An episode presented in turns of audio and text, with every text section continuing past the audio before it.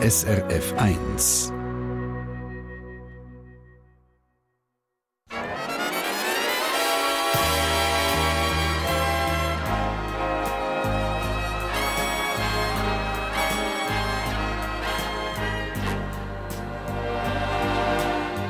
Persönlich.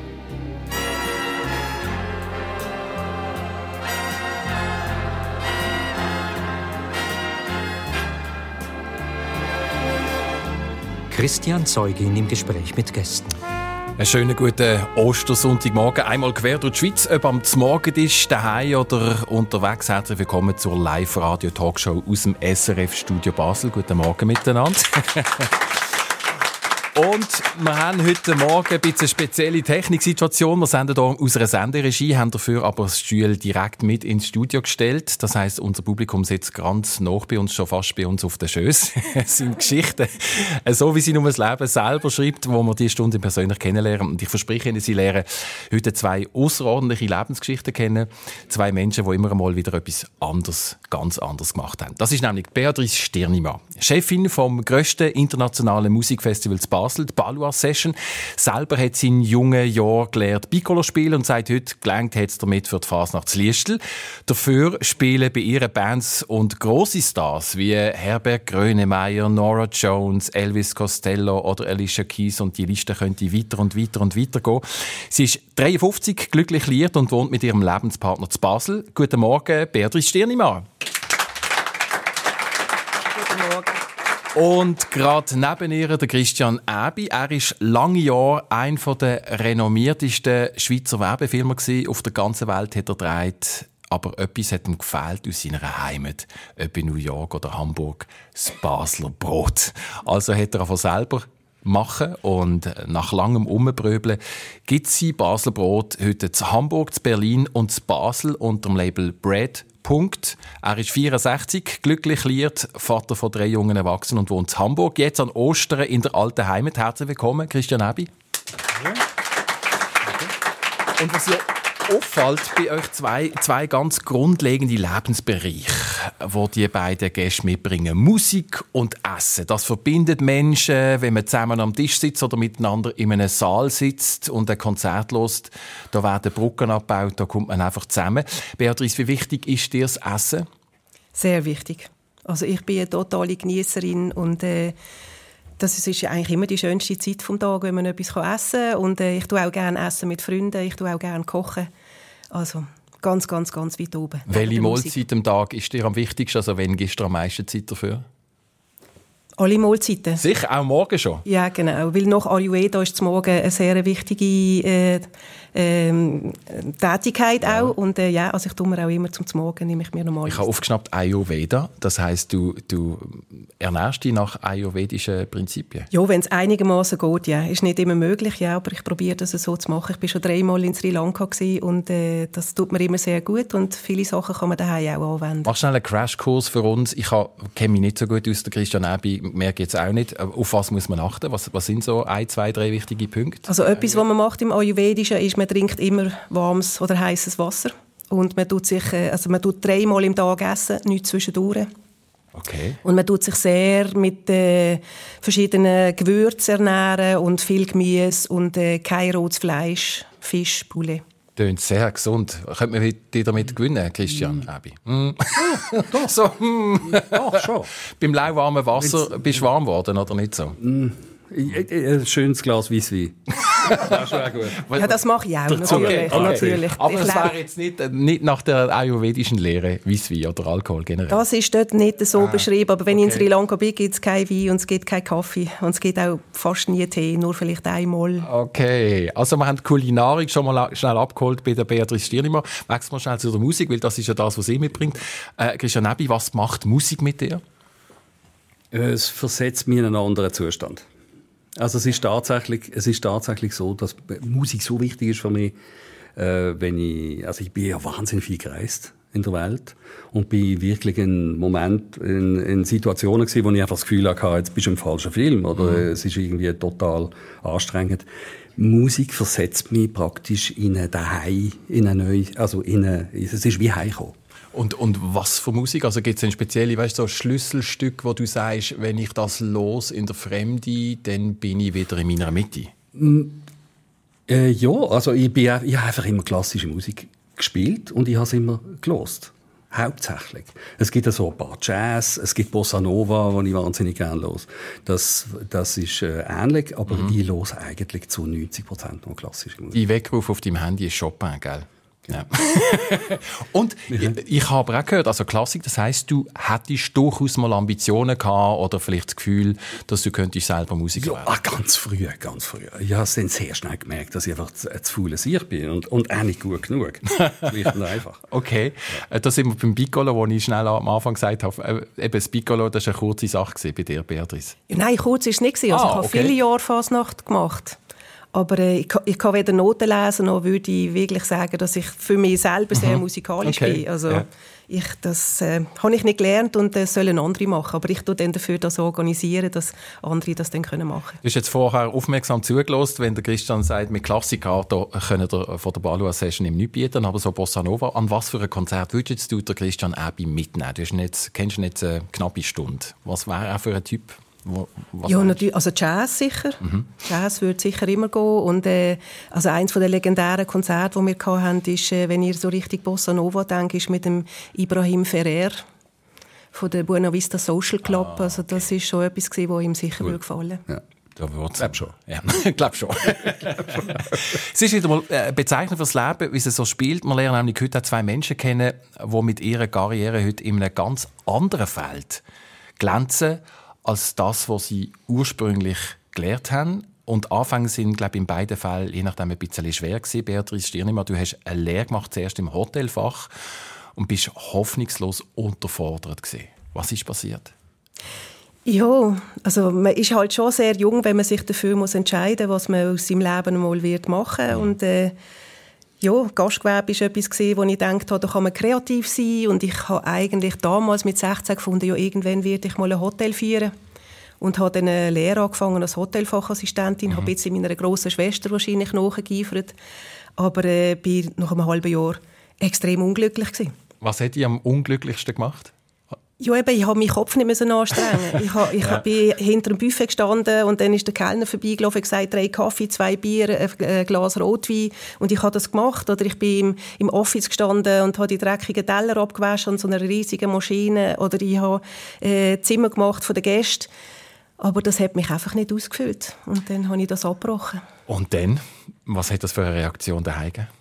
Oh, meine Eltern sind ziemlich böse auf mich. Also mein Vater ist sehr böse und ich bin dort sowieso so ein bisschen, ich bin ein bisschen frühreif und äh, hatte einen älteren Freund gehabt und dann hat mein Vater gefunden, das hängt wahrscheinlich alles zusammen und, und hat gesagt, ja, also wenn du die, äh, das machst, dann schießen wir die raus daheim und das ist mir dann natürlich schon sehr eingefahren. Er hat gesagt, aber gut, du kümmerst dich jetzt einfach darum, dass du sofort wieder eine Lehrstelle findest und dann kriegen wir das irgendwie schon in den Griff und dann habe ich natürlich die hinteren Führer genommen und alles dafür da. Du bist in die Chemie Genau. Du hast eine KV-Lehre gemacht. Eine KV beim Rohner zu Brattelen. Beim Rohner zu Brattelen, ja. Und? Ja, das ist super das ist gewesen. Ja, also ja, es hat mich mehr gefordert, weil dort äh, ähm, also im KV kommt man durch verschiedene Abteilungen. Ich war in der mm. Buchhaltung gewesen, im internationalen Verkauf. Ich konnte die Sprachen lernen, die ich schon vorher gelernt habe. Und ja, das hat mich gefordert und äh, hat mir gut gefallen. Also bist genug gefordert gewesen, eben auch mental, dass er wirklich dass, dass die wach behalten hat. Und, ja, äh, genau. Äh, Ganz genau. Christian Nebi, du bist das erste Mal aus dem Gymnasium gespickt, gell? Ja, absolut. Wieso?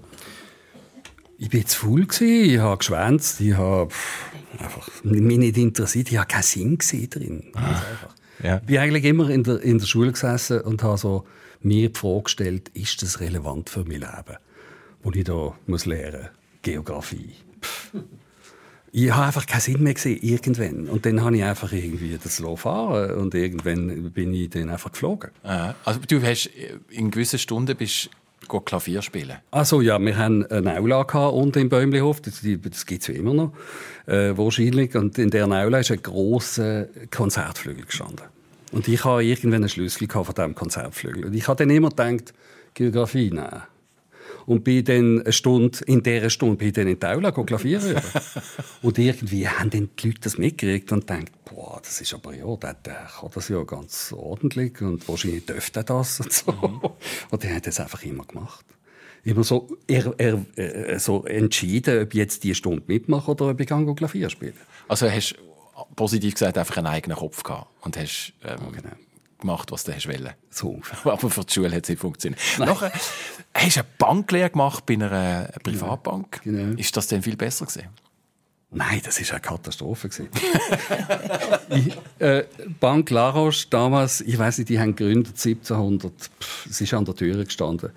1795, glaube Und ich glaube, ich bin der schlechteste Lehrling seit Bestehen von der Bank, würde ich meinen.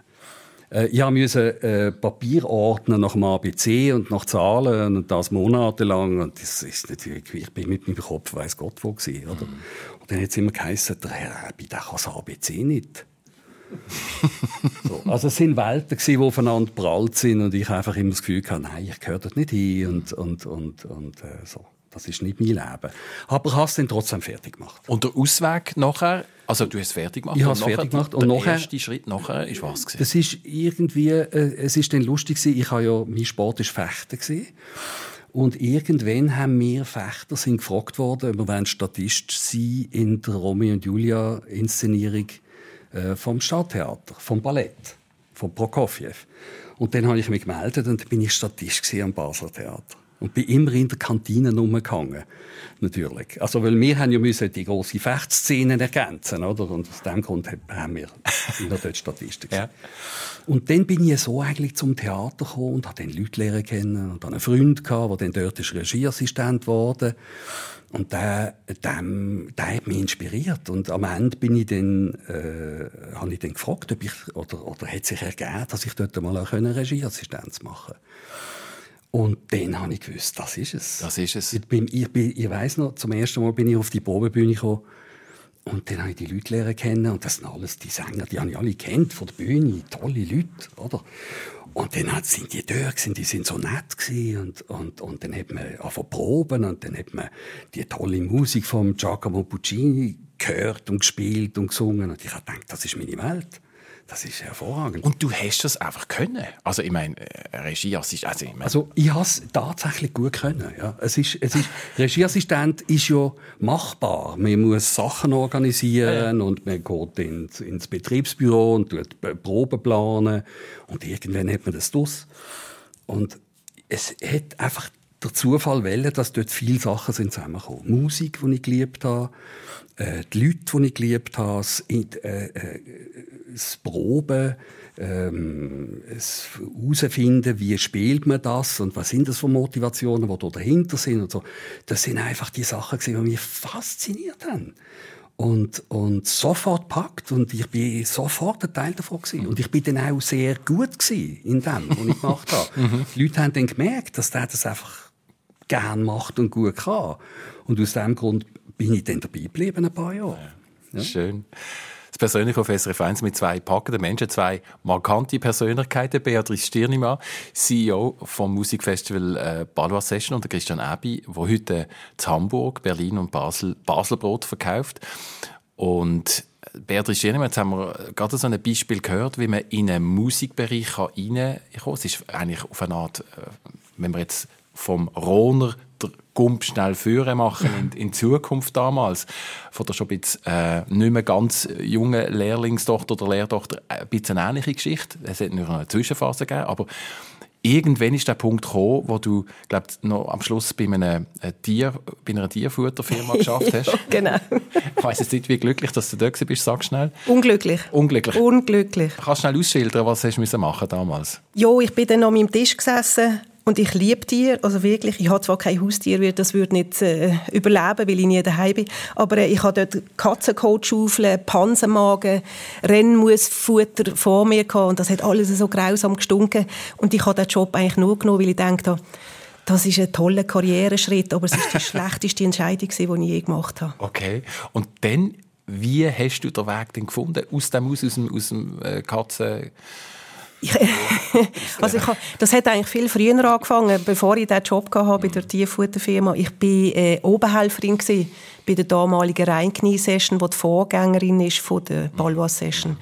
Und äh, ich habe schon immer gerne Musik gehabt. Ich habe, als Kind habe ich daheim auf meinem Ghetto Blaster äh, Radiosendungen aufgenommen. Also ähm, auf dem Basilisk ist das gekommen, live aus dem Happy Night. Und dann habe ich meine Tapes zusammengestellt. ja. Und das hat mich schon immer fasziniert. Und dann habe ich einfach die Chance gehabt, dort können als Oberhelferin dabei sein.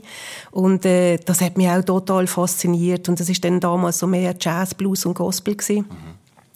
Und dann hat es immer wieder Konzerte, wo ich dachte, oh wow, das ist absolut unglaublich und das packt mich und äh, da würde ich gerne mitschaffen und, und so und das hat natürlich ein bisschen Zeit gebraucht, bin ich dann von der Oberhelferin dann wirklich auch in die Organisation gehen. Dann bist du Marketingleiterin geworden? Ja, genau. Ich muss eben erklären, dass ich einmal die Chance hatte, um diesen Job zu kriegen habe dann damals aber einen anderen Job unterschrieben und habe den Job einer Freundin von mir zugehalten und bin dann erst eigentlich drei Jahre später dann dazugekommen. Und dann bin ich Marketingleiterin geworden. Dann hat es ein bisschen Fragezeichen gegeben am Anfang, ob du echt könntest die Richtige sein gell? Ja, genau, weil ich vorher halt in meinem geschäftlichen Leben ziemlich unstetig war, weil ich einfach ein bisschen viel mit Job gewechselt habe. Also eben, ich habe eine Lehre abgebrochen und ich habe ähm, nach meinem Studium einen Job gehabt, wo ich auch noch ein halbes Jahr war, weil ich irgendwie unglücklich war. Und dann ist dann noch die, die Phase gekommen mit dem Tierfutter, wo ich auch nur ein halbes Jahr war. Und dann hat man sich gefragt, äh, der Matthias Müller damals, ob ich wirklich genug stetig bin, um äh,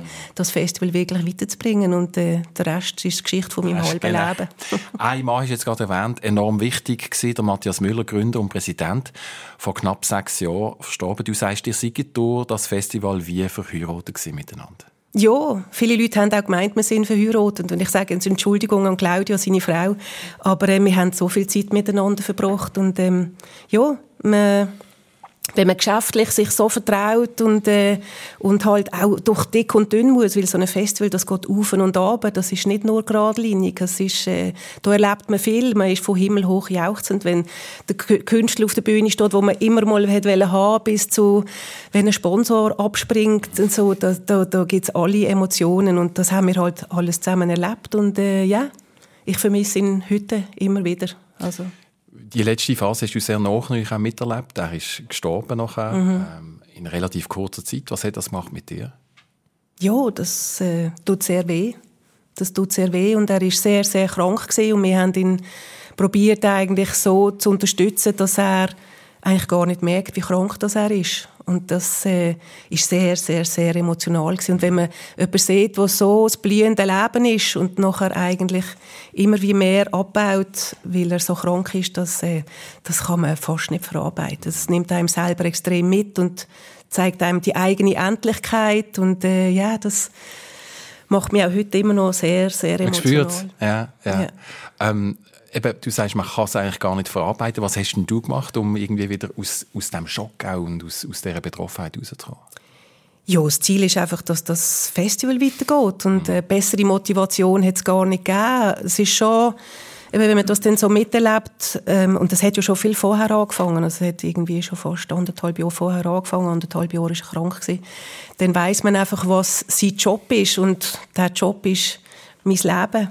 Der Job äh, ist alles, was mein Herz begehrt und dann weiß man natürlich, für was dass man weitermacht und äh, das gibt mir heute immer wieder einen Haufen Glücksmoment. Wenn wir jetzt, jetzt das Jahr dürfen wir ja endlich wieder stattfinden, wenn dann wirklich wieder Künstler auf der Bühne stehen und die Leute im Publikum sitzen und glücklich sind und mit den Emotionen mitgehen, mitsingen, mittanzen und einfach mit einem Lächeln heimgehen, das ist das ist das Beste, was mir das Leben hat geben konnte. Du hast offenbar wie intuitiv gespürt vor der intensiven Phase, wo der Matthias Müller krank geworden ist, dass du selber noch mal musst, musst Kraft schöpfen und hast dir eine Auszeit genommen ja. vorher? Ja, vorher. Ich weiß nicht, welche Eingebung mir das gegeben hat, aber ich bin äh, eigentlich ähm, kurz bevor klar geworden ist, wie krank er ist, habe ich äh, drei Monate Sabbatical gemacht, ja, und bin äh, zuerst nach Brasilien ich war sechs Wochen in Brasilien, weil ich gerne Windsurfen mhm. Und habe dann sechs Wochen in Brasilien, also fünf Wochen bin ich Windsurft und eine Woche habe ich im Amazonasgebiet verbracht, wo ich mit einem Schiff über den Rio Negro tuckert bin. Kein Handy, kein nichts, nur Affen und Vögel und Piranhas und so. Und das war wahnsinnig gut. Gewesen. Grossartig, ja. Und dann äh, bin ich das erste Mal in Sri Lanka und habe meine erste Ayurveda-Kur gemacht, wo mich wirklich wie eine neue Welt eröffnet hat, was man eigentlich, wenn man das Gefühl hat, man ist irgendwie äh, am Ende mit dem Körper, mit dem Kopf. Ich habe nicht mehr gut geschlafen. Und das hat mir wahnsinnig viel gebracht, weil auch dort hatte ich kein Handy. Ich war in dem Sri Lanka und es haben, haben mir Leute massiert, haben mir Leute Yoga-Unterricht gegeben, es haben mir Leute Meditationsunterricht gegeben. Und ich bin wie gereinigt, also seelisch gereinigt, dann zurückgekommen.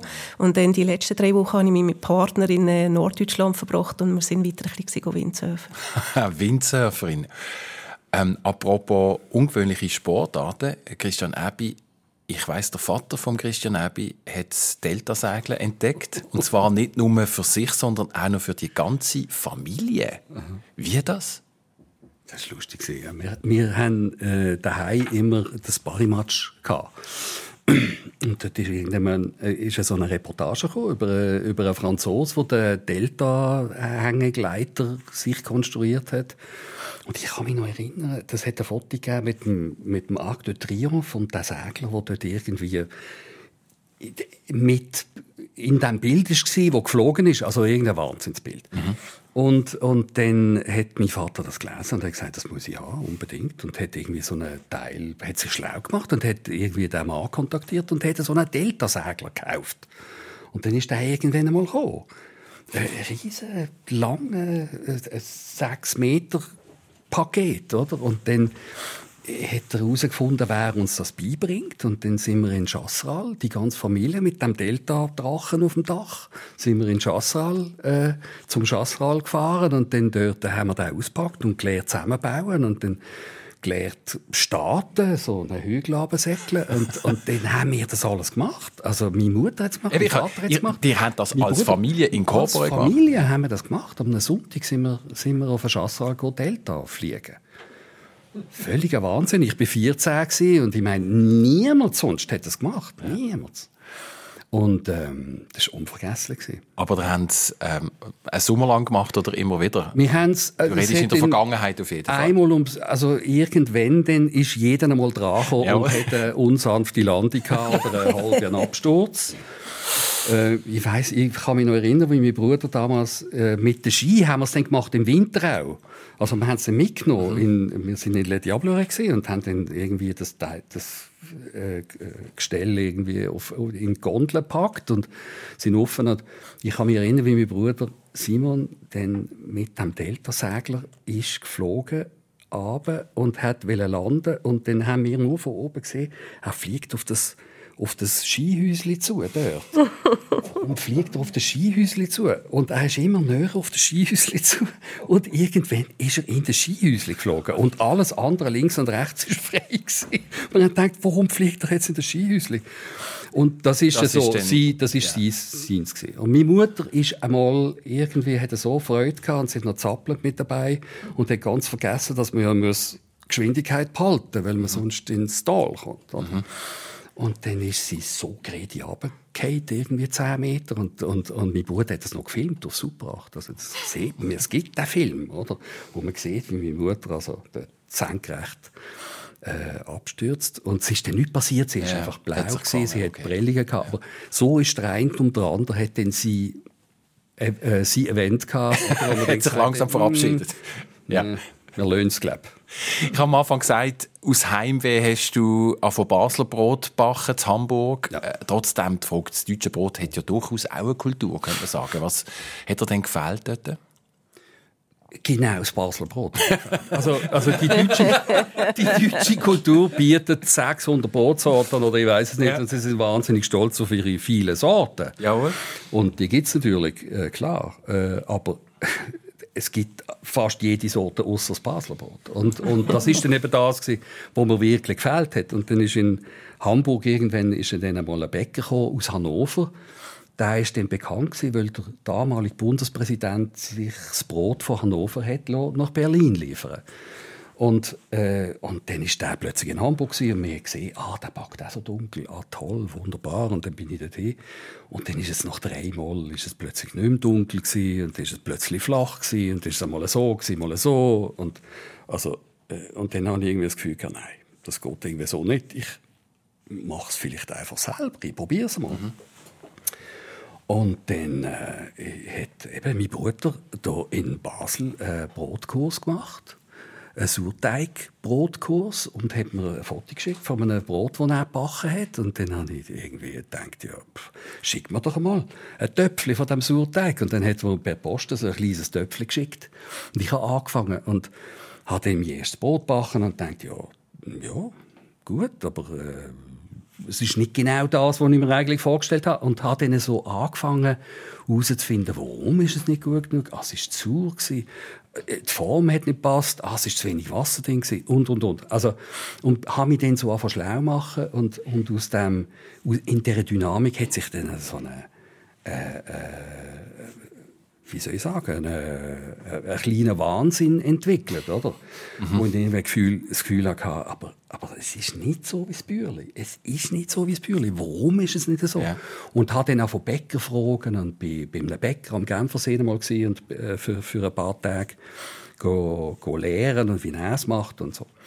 Und habe dann auf diesem Weg einfach selber äh, äh, mich informiert und Informationen geholt, zum Teil bei Bäcker, zum Teil mit YouTube-Filmen, wo man ja wunderbar irgendwie auch wahnsinnig viel kann lernen kann. ja. Und hat dann einfach im Selbst, in der Selbstversuch mich dorthin gebracht, dass es, dass es halt immer besser wurde. Am Schluss hast du äh, Holzofen gekauft, drei genau. Tonnen schwer in Süddeutschland, genau. hast eine 10 Meter Chemie aufgebaut in der Nachbarschaft, die haben sich oh. gedacht, was macht denn der da? und, und, und hast auch Brot backen, mehr und mehr ist es nicht mehr ein Hobby gewesen, oder? Ja, es ist, es ist, genau, es ist eigentlich immer wichtiger und größer geworden und lustigerweise hat sich das dann eben auch ergeben, dass mein Beruf, mich ja wahnsinnig lang sehr ausgefüllt hat und, und, und weiss Gott wohin gebracht hat, dass täglich immer ist mühsamer geworden. Mhm. Und was ja eigentlich normal ist. Also man ist, man ist als Kreativen irgendwo auch in jeder Branche äh, äh, wird man dann, äh, hat man es dann gesehen? Einerseits selber hat man es gesehen, es ist dann auch immer das Gleiche. Oder auf der anderen Seite auch die Leute, die einem dann nicht mehr so buchen, weil man ist dann irgendwie schon ein bisschen äh, eine ältere Generation und dann ist man einfach auch nicht mehr so en vogue. En vogue. Und ähm, so hat sich dann das ergeben, das eine ist uninteressanter geworden und das andere ist eigentlich immer interessanter geworden. Und es hat sich dann tatsächlich so wie ein Plan B daraus entwickelt. Ich, mir ist ja schon klar gewesen, auch in meinem ersten Beruf, dass das ja nicht ewig so weitergeht. Mhm. Und dass ich irgendwann einmal muss mir überlegen was mache ich denn, wenn das aufhört. Also ab 50 oder? Ab, ab 50 ab, so, ab ja, 50, ja. Zwischen 50 und 60, sagt man so. Ähm, aber ich habe dann gleich noch geschafft bis Ende 50, also eigentlich. Ja. Ähm, aber trotzdem, ich habe mich immer beschäftigt mit dem Plan B. Und irgendwann ist dann das Boot als Thema plötzlich gewesen. Und ich habe dann einfach so eine Freude daran entwickelt und übrigens auch meine Leute um mich herum, meine Freunde, meine äh, äh, Kinder, meine Familie. Ähm, so dass sich dann das plötzlich einfach als wirklich großes Thema herauskristallisiert hat. Und es ist mittlerweile, es ist klar, also der Werbefilm spürt man ja immer noch ein bisschen. Also du hast ein klares Konzept, sehr, ich würde jetzt mal sagen, perfektionistisch auch. Der Laden ist schwarz. Es gibt nur eine pro Stadt. Es gibt nur eine Brotart. Es hat alles das typische pinke Einwickelpapier. Ja. also, du, also, Perfektionismus spielt sicher eine Rolle, oder? Sicher. sicher. Und ich habe natürlich auch gelernt, äh, in meinem Beruf vorher, ich war ja nicht Werber, gewesen, aber ich war ja, ja. Werbefilmer, gewesen, aber ich habe natürlich viel mit Werber äh, geschafft und habe tolle Leute lernen kennen ich habe dann gewusst, wenn ich so etwas mache, muss ich es äh, praktisch genau positionieren. Ich muss genau wissen, wie das heißt, was ich mache, Aha. wie man es positioniert, äh, so dass es Erfolg haben kann. Und ein Schlüssel, wo, wo mir ist glasklar war, ist die Vereinfachung. Also ich habe ja eigentlich immer Inhalt müssen reduzieren aufs Wesentliche. Mhm. Das ist ja der Wesen von dem Job, den ich gemacht habe. Ich musste reduzieren aufs Wesentliche. Reduce to the Max mhm. ist jetzt mal so ein Werbespruch, ja, äh, genau. Werbespruch vom Smart. Genau. Übrigens, ja. Reduce to the Max. Ja. Ähm, und, und mir ist klar gewesen, ich, ich bin ja kein Bäcker von Haus aus. Ich habe das nicht gelernt. Also, aber was ich, was ich gut kann, ist das Brot. Das ist das einzige Brot, das, das ich mache. Aus diesem Grund muss das irgendwie eine Marke sein oder, äh, oder ein, äh, ein Konstrukt, das kommuniziert, der, kann, der hat nur eins. Mhm. Aber das ist dafür setzen. das ist so gut, wie, mhm. wie es eben noch geht. Mhm. Und das ist irgendwie mein Credo und, und, und das ist dann eben eingeflossen in, in ein Logo und in Gestaltung vom Laden.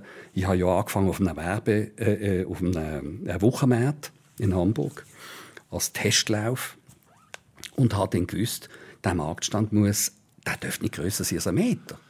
Ein Brot. Was, was soll ich auf einem Marktstand, der zwei Meter breit ist? Dann sagen die, ja, wo ist der Rest? Aber wenn ich einen Meter habe, dann ist es genau ein Meter, dann ist das voll mit einem Brot. Mhm. Und, und dann passt das. Und so hat sich dann das durchbuchstabiert. Alles so klein, so reduziert wie möglich und so einfach wie möglich, so prägnant wie möglich. Und äh, so, so hat sich dann das äh, entwickelt. Christian Ebi live im persönlich auf SRF 1, der erzählt, wie er aufs Wesentliche reduziert. Beatrice Stirnemann, du hast ganz äh, aufmerksam zugelassen und hast, hast genickt. Du kennst dich ja in dem Sinn schon auch aus mit Marken und wie man etwas klar positioniert, oder? Also das, äh, bei euch zum Beispiel die Kerzen auf, auf, dem, auf dem Tisch bei der Balwa-Session, also du bist ja sehr ausgerichtet auf, auf, auf eine klare ja Mm, auf ein klares Auftreten, auf eine, auf eine klare äh, Botschaft. Was, was, was würdest du sagen, was, was zeichnet die und deine, oder sagen wir mal, die Festival mittlerweile aus? Also wir sind einfach, wenn man Festival hört, dann denke ich, mm, haben 90 Prozent der Leute das Gefühl, es ist ein riesiges Event mit 50'000 Leuten und alle stehen und gießen sich das Bier ein bisschen über den Rücken und, und haben einfach eine riesige Party. Aber wir sind ein Festival, das über äh, mehr als nur ein Wochenende geht, sondern es geht über zweieinhalb Wochen. Und bei uns sitzt man wie früher in den Musikclubs, man sitzt an einem Tischli mit Kerzenlicht und tut so die Musik genießen. Das ist ganz, ganz anders. Das ist eine ganz andere Art von Event und es trägt auch viel zu der Motivation der Musiker bei, weil wenn man so, wenn man bei uns ein, ein, Konzert schaut, dann ist es je nachdem, was natürlich für einen Künstler ist, ist es mucksmüsli still. Also ich mag mich an das Konzert von der Nora Jones erinnern, wo ja so ein bisschen Pop, Jazzig und so ist und also man hat, dort könnte die Luft schneiden. So, so sind die Leute eher an den Lippen gehangen. Das ist, das ist einfach eine ganz andere Art von Musik genießen und das ist unsere klare Positionierung und mit dem haben wir uns ab und mit dem tun wir auch auf einen Haufen weitere Gäste verzichten, weil wir haben nur 1550 Plätze und wenn man das anders würde machen, also in, in den Saal, wo wir sind, könnte man normalerweise etwa 3000 mhm. Leute reinlassen mit diesen Tischchen. Also da tun wir wirklich bewusst verzichten und ich denke, das ist das, was uns halt einfach wirklich ausmacht. Ich würde gerne ein bisschen zurückschauen, wo ihr eigentlich herkommt. In deinem Fall ist es Liestl. Beatrice. Äh, deine Mutter war aus dem Schächental, dein Vater auch äh, Zentralschweizer. Nimm ein bisschen mit zu diesen drei Geschwistern. Du sagst über dich selber, du bist kein Ditti-Mädchen Nein, meine, meine Eltern haben mir immer gesagt, ich hätte einen Bub werden eigentlich. Also, weil sie haben schon zwei Mädchen gehabt und ja. hätten wahrscheinlich gerne einen Bub gehabt. Und dann hätte ich Stefan heißen. Und äh, ja, ich glaube, in meinen jungen Jahren bin ich schon eher ein bisschen das gewesen, was man ein Bub nennt, weil ich bin eher ein bisschen wild gewesen und ich bin äh, mit den Buben shooten und ich bin im Wald Höhlen bauen und äh, das ist eher so ein bisschen mein Ding gewesen. Also, ja. wo, wo, wo lebst du die Seite heute aus? ein bisschen rauchern und Im Rock'n'Roll. Weil, also, es gibt nicht viele ja. Frauen, die Festivalveranstalter sind und das Musikbusiness ist im Moment schon immer noch äh, ein sehr männerlastiges Business, also das muss ich schon sagen. Und äh, da muss man sich als Frau schon ganz anders äh, durchsetzen. Also in der Schweiz gibt es äh, eigentlich bis auf eine andere weitere Frau keine Frauen, die Festivals veranstalten. Und das ist definitiv dort, habe ich meine Haare auf den Zehen. Genau. Was, ähm, was gehört dazu, dass du die durchsetzt? durchsetzt? Ja, also ich meine, die Verträge, die wir unterschreiben, äh, da muss man einfach probieren, knallhart verhandeln. Also das ist sicher etwas und äh, da gehe ich auch einen Haufen Leute auf die Nerven, das weiß ich, also bei den Künstlern. Ähm, man muss wirklich einfach an das glauben, was man macht. Man muss, äh, ja, ich glaube, man muss wirklich auch an das Glauben, an das Leben. Man muss ehrgeizig sein, man muss, man, man muss Träume haben, man muss die können durchsetzen. Und ähm, ja, Rock'n'Roll ist ein, ist ein Rauchsbusiness und ja, da muss ich halt auch einfach auch ein bisschen Raucher sein. Ich probiere das immer ein bisschen mit Charme zu machen, aber äh, manchmal muss ich dann vielleicht... Charme dann auch nicht mehr. Nein, normalerweise behandle ich die Leute so, wie ich selber will behandelt mhm. werden, aber äh, manchmal muss ich dann doch halt auch mal ein bisschen die rauche Seite zeigen. Also, das gefällt mir normalerweise ja. nicht, aber mhm. es gehört einfach dazu. kompromisslos auch? Ja, ja. Wahrscheinlich komme ich schon. Es hilft nicht immer, aber äh, wenn ich muss, fahre ich auch diese Seite raus. Ja. Ist wie ein das kompromisslose Basler Brot Christian Ebi.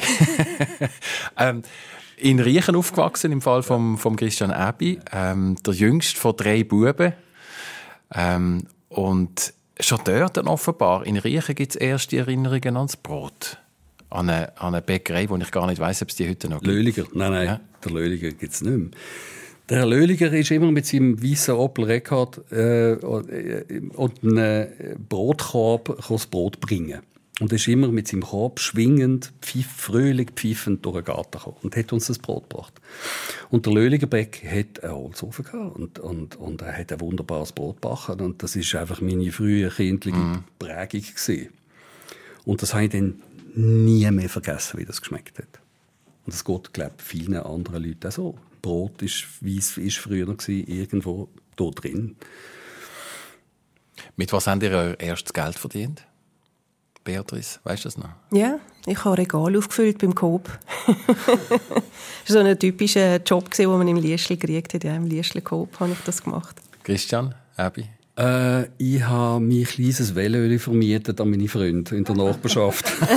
das Wellöli vermietet? Für fünf Rappen am Nachmittag glaube. Ja, ich habe mir jetzt gerade überlegt, ja, mein erstes Geld habe ich glaube so verdient tatsächlich. Die haben alle immer mein Velöli wollen, wollen haben.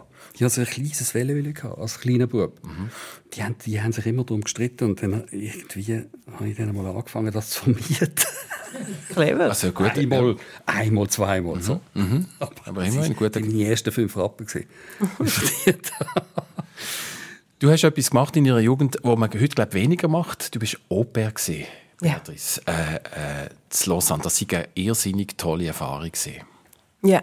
Warum? Ja, man kommt so als ganz junger Mensch also aus seiner eigenen Familie raus. Ich war damals 15 und habe äh, ja, mich nach Lausanne bewegt, zum Französisch lernen und bin dann in die Familien hineingekommen und habe sehr früh schon viel Verantwortung müssen übernehmen weil äh, wenn man, äh, also in der Familie, wo ich viel Au pair war, hat es zwei Kinder gehabt und äh, ich bin für die zwei Kinder verantwortlich gewesen. Gleichzeitig habe ich aber auch den ganzen Haushalt geschmissen und man hat mir dann eigentlich schon am ersten Tag, als ich dort angekommen bin, hat man mir das erste Menü gelernt. Das habe ich dann in mein rotes Büchlein hineingeschrieben und ich habe eigentlich zwei Wochen lang hat man mich angelernt mit dem Kochen und äh, dann habe ich dort alles aufgeschrieben und äh, es war am Anfang schon ein Desaster gewesen, weil das Essen ist nie recht, rechtzeitig fertig war. Die Kinder zwar einigermaßen angelegt und rechtzeitig in die Schule gebracht, aber äh, ich habe das Timing so mit Wäschwaschen und Glätten und Kochen und wie lange braucht der Zürich schnetzelt, äh, das habe ich nicht immer im Griff Als gehabt, Teenager, für eine ganze, das kann ich mir fast nicht vorstellen, dass man eine ganze Familie bekocht, als, als wirklich ja, der Druck war gross gewesen. und es hat auch nicht immer geschmeckt. Ja, aber es ist, es, man, man, ja, man, man, man kriegt, man wächst aber auch an dieser Verantwortung. Weil daheim habe ich vielleicht müssen noch hat so einen Ämterplan gehen, wo ich musste äh, das Geschirr abwaschen oder das Geschirr abtrocknen. Und dann kommt man dort hin und, äh, ja, und dann heisst da ist der Kühlschrank und da ist das Mehl und dann muss man das Fleisch noch einkaufen. Und da bin ich schon, äh, ja, auf die Welt gekommen. Auf die Welt gekommen, aber man hat, ich habe auch Zeit gekriegt, um das alles zu lernen und äh, da wächst man wahnsinnig an dem, wenn einem jemand auch sehr viel Vertrauen schenkt. Und ich bin dieser Familie heute noch total dankbar, dass ich so eine gute Zeit hatte. Haben Sie noch Kontakt? Ja, sie sind auch schon in Basel gewesen. Jetzt hat es sich wieder so ein bisschen verlaufen, ja. aber äh, das war schon eine von meiner schönsten Zeiten gewesen. Und äh, ja, also für Kinder Verantwortung haben, fürs Essen Verantwortung haben. Ja, also mir hat das, äh, am Anfang hatte ich Heimweh gehabt. Mhm. Und äh, gleich habe ich dann gemerkt, ja, dass ich auf eigenen Beinen stehe und äh, würde das eigentlich auch jedem Jugendlichen nach wie vor empfehlen, dass man mal so etwas macht mhm. und äh, wirklich aus der eigenen Wohlfühlzone geht, schon in, in jungen Jahren und dann mal so etwas macht. Also ich würde es sofort wieder machen. Erzählt Beatrice Schirni mal live, im persönlich auf SRF 1. Stichwort Kochen. Der tägen alle kochen in der Familie. Mit drei Buben aus dieser Generation. Eher ungewöhnlich vielleicht. Wie, wie habt ihr das gelernt? Ich nehme jetzt nicht an, dass du als Oper unterwegs bist. Nein, nein. Äh, angefangen jetzt natürlich, dass meine Mutter einfach wahnsinnig gut kocht. Okay. Sie hat immer sehr gut gekocht. Mein Vater hat das immer sehr geschätzt und hat ihr auch jedes, jedes Mittagessen hat er gesagt, danke, dass du so schön gekocht hast. Wunderbar, gelungen. Also er hat ein Kompliment gemacht. Und ähm, Essen ist immer ein Thema. Wir, haben den, wir sind bekannt dafür als Familie, dass wir eigentlich immer nur über das Essen reden. wir haben beim Essen immer über das Essen geredet und gesagt, ah, das ist doch auch noch gut gewesen und das hätte man auch noch so machen und ah, letztes Mal und weisst noch und so. Und wir haben einfach, Essen ist einfach ein großes Thema gewesen. Und ich glaube aus dem Grund, ähm, erstens auch, weil wir so gut gegessen haben daheim, hat dann einfach jeder von meinen Brüdern und ich selber, wir haben dann einfach müssen lernen kochen, damit wir können weiter so gut essen mhm. wie daheim. Mhm. Das ist ja klar. wir haben dann immer angerufen bei meiner Mutter und gesagt, du, wie hast du das nochmal gemacht und so. Mittlerweile tauschen wir das Rezept aus regelmäßig ja, wir tun uns immer anrufen und sagen, äh, du sag mal, äh, wie hast du das gemacht damals? Und so, gibst mir noch mal, schickst mir noch das sind jetzt aber auch nach recht komplexen äh, Rezepten, die ihr macht. Was ist so, was würde ich jetzt sagen, ein Signature oder quasi das typische Rezept, das man mit Christian Abi bekommt und man sagt, wow, ist das gut. Also, was würdest du für Beatrice und mich vielleicht jetzt mal kochen, wenn wir also das, wo, das, wo ich einfach selber auch wahnsinnig gern isse, ja. leider, das ist dann immer das, was meistens besonders gut wird, ist, sind Schmorgerichte. Oh. Also ja. ich tue sehr gern schmoren. Mhm. Ähm, irgendein äh, Kalbsbäckli, Gulasch, zum Beispiel oder so. Das sind jetzt so geschmorte Sachen, die dann einfach sehr viel Zeit brauchen und, und, und sehr langsam werden. Mhm. So. Und ich tue eigentlich immer, äh, oder Ossobuco zum Beispiel. Mhm. Das sind dann Sachen, die ich dann immer noch einmal, wenn sie gar sind, tue ich dann den Fond praktisch noch einmal ab, abfiltern und separat noch einmal einkochen. Damit die Soße eben auch die Kraft kriegt. Die Kraft. Und das ist dann das, ist dann das Geschmorte, wo, wo, und das tue ich dann immer noch so schön in einer Flüssigkeit weich lassen, damit es nicht austrocknet und tue dann eben den Saft ein, einkochen, damit dann das so eine Power kriegt. Mhm. Das ist schon gut. Ich glaube, ich würde. ja. Wir wären dabei und alle anderen im Studio hier auch. Ich, ich sehe äh, strahlende Gesichter. da kommt der Werbefilm noch mal, noch mal führen. Es gibt schon einen Werbespot von Christian Ebi, wenn man sich jetzt fragt, bleiben Werbespots überhaupt in Erinnerung? Natürlich äh, schwierig, oder? Das ist ein vergängliches Business, aber einer ist schon aus seiner Feder gekommen, wo, wo schon fast schon die Schweizer Wirtschaftsgeschichte äh, wichtig ist, äh, wo die Swiss wieder, äh, wie der Phoenix aus der Asche entstanden ist, hat es einen Spot gegeben mit Campari Soda. Ja. Wie ist es zu dem gekommen? Das war ja so ein Spot gewesen, wo, wo Swissair, nachdem sie das Grounding äh, ja. nicht mehr richtig überlebt hat, zur Swiss geworden ist. Ja. Der Tyler Brûlé ist dort gekommen und hat ein Redesign gemacht und dann ist die Swiss mit neuen, mit neuen Flügeln neue quasi Flügel abgehoben. wieder abgehoben, ja, genau. Und Christian hat damals den Werbespot gemacht. Ich, ich weiß noch, ja, das war Jung von Matt, glaube äh, die Agentur und, und äh, wie hat der Mark, glaube mhm. äh, ist, ja, hat mich gefragt, ob ich das machen will und, und, und äh, ich, ich habe dort schöne Freiheiten gekriegt. Es ist also darum gegangen, dass man den Song bebildert. Ähm, und dass man Leute lässt, den Song singen natürlich. Und, und, wie, und dass man Bilder findet zu dem, zu dem Text. Und, und dann habe ich totale Freiheit gehabt. Also, unter mir das Wolkenmeer. Wie macht man das? Und dann ist so, und dann habe ich mir eben Szenen ausgedacht, wie in dem Fall jetzt der, der Strassenbauer, der, der der Teer gießt und, und, und äh, der steht dann dort über dem neu gegossenen Teer, wo raucht. Und, und ja, unter ihm, oder? Das hätte ausgesehen wie ein Wolkenmeer. Also wie wenn er praktisch mhm. über der Wolke mhm. stehen. Ja, und solche Bilder habe ich dann können selber finden und suchen und vorschlagen und die haben das alles gut gefunden und dann haben wir das gedreht und dann ist das so geworden, wie es geworden ist. Schön. Und du sagst trotzdem, ähm, jetzt nach diesen Jahrzehnten, äh, du siehst, ich habe das Gefühl, die ganze Werbebranche oder auch Werbefilme mit einer rechten Distanz, mit einer Distanz an Nüchternheit. Ja, absolut. Also das ist eine wahnsinnig schöne Zeit gewesen, ähm, aber äh, das, was mir eigentlich immer gefällt hat in diesem Beruf, ist die Relevanz gewesen äh, es, es ist nicht wirklich relevant gewesen. Kein Mensch hat gewartet auf einen Werbespot. so, ich, ich bin mir klar gewesen, ich mache da irgendetwas ein besser mm. aus der Not der Tugend. Ja, mm. es gibt Werbung und Werbung ist nun mal ein Teil von der Wirtschaft und das ist einfach da. Also mache ich lieber das ein bisschen besser und dann ist es vielleicht ein bisschen erträglich. Mm So, so ist es gewesen, aber relevant ist es nie gewesen. Ja. Und das hat mich eigentlich wahnsinnig gestört. Und das ist das, was mich jetzt so beflügelt. Brot ist das Relevanteste, was es gibt auf der Welt. So, habe ich das Gefühl. Brot ist, ist biblisch. Äh, äh, und gutes Brot ist natürlich äh, Wahnsinn. So. Fast die Sonntagspredigt vom Christian. Definitiv. Nein, die Reduktion aufs Wesentliche interessiert mich noch. Ähm, wenn ich zu der Beatrice Stirni mal überschaue, also wir haben jetzt so die, die Reduktion, was, was ist das Wesentliche für dich? Auf was reduzierst ähm, vielleicht auch eine Lebensfrage, was, was steht im Zentrum von dem, was du machst oder sogar was du, was du bist im Alltag? Also für mich ist das Wichtigste, dass, dass das, was ich mache, relevant ist.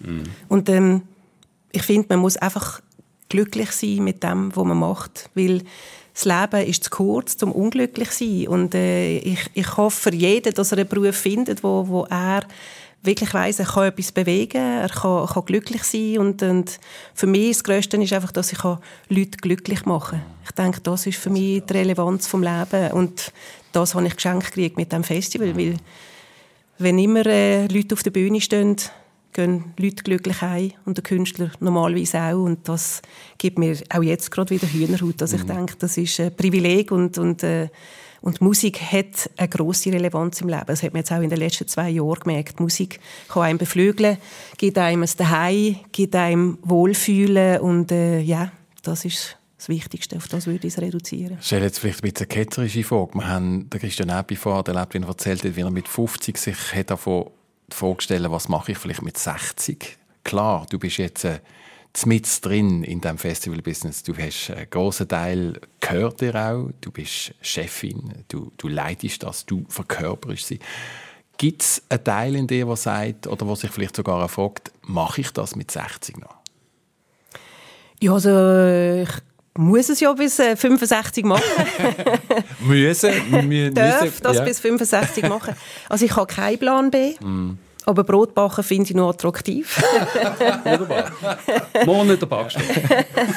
ähm, ja, nein, im Moment habe ich auch, also ich möchte auch nichts anderes machen im Moment. Aber klar, äh, je älter das man wird, desto da merkt man natürlich schon auch, wie die eigenen Ressourcen irgendwann ein bisschen weniger werden. Aber solange ich die Begeisterung habe, mhm. die ich für das Festival habe, denke ich, darf ich auch nicht aufhören mit dem. Aber ähm, ja, man muss für Nachwuchs schauen, weil ähm, ich weiß ja auch nicht, was ist morgen. Also ich weiß nicht, vielleicht bin ich morgen auch sehr krank oder komme unter das Auto und dann muss man natürlich schon das alles so aufgestellt haben, dass es dann weiter funktionieren kann. Schau mal schnell in die Zukunft. Ich sehe beim Christian Ebi, zeig mal schnell deine rechte Hand. Äh, die andere. Ja, nein, die linke, Entschuldigung. Ja, nein, es ist die linke gewesen. ja, genau. Die linke, ja. da hat es Brandspuren. Genau. Ähm, sind wir ganz in der Gegenwart. Warum? Wo hat es die gegeben? Da. Also die letzten fünf Wochen, nein, sechs Wochen, bin ich in der Backstube gewesen. Tatsächlich, weil mein zweiter Bäcker, der hat sich beim Kicken in seiner Freizeit äh, eine Bänderserie geholt. Und Leute mir an und sagt, du, ich kann morgen nicht backen. Und dann habe ich gewusst, aha, dann muss ich halt dran. Oder, und habe dann die letzten sechs Wochen die zweite Schicht gefahren, mhm. praktisch, in meiner Bäckerei in Hamburg. Und wie das so ist, die Öfen sind heiß äh, äh, es ist dann manchmal Hektik, die aufkommt und man passt dann nicht so genau auf. Und ich bin natürlich nicht so routiniert. Mhm. Logischerweise nicht. Das sind dann so Handgriffe, wo man dann ein bisschen gerade daneben greift oder, oder irgendwie gerade nicht aufpasst auf das, weil man auf das dort vorne aufpasst. Und dann kommt es eben schon vor, dass man irgendwie an den heißen Ofen kommt oder dass man an einer scharfen Kante vorbeischrammt oder so. Also ich bin gezeichnet. Wie lang, und wie lange musst du jetzt das noch machen? Wie lange bachst du jetzt noch? Oder zeichnet sich eine Lösung ab? Also es hat sich eine Lösung, ja, ja, ja, der Bäcker ist jetzt wieder zurückgekommen für einen Samstag, gestern, oder? Mhm. Äh, ist er gekommen und hat probiert, wie das jetzt geht mit dem Fuß. Und ich habe noch nicht gehört, ob er jetzt weitermachen kann. Also ich weiß es nicht, ob ich wieder am Dienstag oder am Mittwoch muss in der Backstube stehen denn wenn er sagt, nein, das geht noch nicht, nein, ja, dann muss ich wieder. ist dann muss ich wieder, am, wieder am bis er, Genau, bis er dann, also ich meine, der wird dann schon wieder gesund. Und ich habe noch einen zweiten Bäcker angestellt, der kommt am 1. Mai, aber bis dorthin hm, könnte es sein, dass ich noch ein paar Mal muss. In der Bachstube stehen. Ja, ran an die Sache. Ran an, den Speck, ja. Beim Fall von der Beatrice Stirnimann geht es jetzt das Jahr wieder endlich richtig los. Das heisst, endlich. Was, was passiert jetzt so? Jetzt haben wir etwa ein halbes Jahr vor dem Festival. Was wo an was bist du jetzt gerade? Jetzt machst du gerade die knallharten Verträge, die du vorher erzählt hast. Ja, genau. genau, im Moment ja. bin ich gerade am Fernsehrecht verhandeln mit einem Künstler, den wir unbedingt haben wollen, mhm. der aber gesagt hat, er will uns keine Fernsehrecht geben. Und jetzt gehe ich für das am Freitag nach London, aber auch noch für einen grossen Kongress. Und äh, ich suche Sponsoren. Und äh, wir haben nicht alle Leute können behalten jetzt in diesen zwei Jahren. Ich hoffe, neue Leute angestellt, wo jetzt äh, die ersten zwei starten im Mai und die nächsten drei kommen im Juli. Und äh, ja, wir müssen das wieder auffahren, weil wir haben irgendwie fast alle das Gefühl, wir sind total nervös. Können wir es noch? Haben wir es verlernt?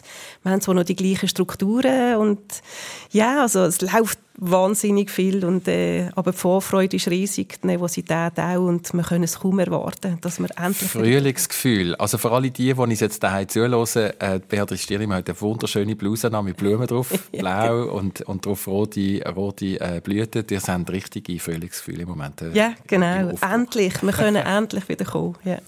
Schön. Das war es bereits. Gewesen. Vielen Dank für euren Besuch im Persönlich. Euch beiden von Herzen alles Gute, viel Erfolg. Okay was immer ihr macht, ein Brot backen oder schwierige Verträge ausstellen, die nachher zu einem schönen Konzert führen. Alles Gute, das war es. Vielen Dank fürs Interesse und äh, Ihnen allen eine ganz gute Woche und frohe Ostern.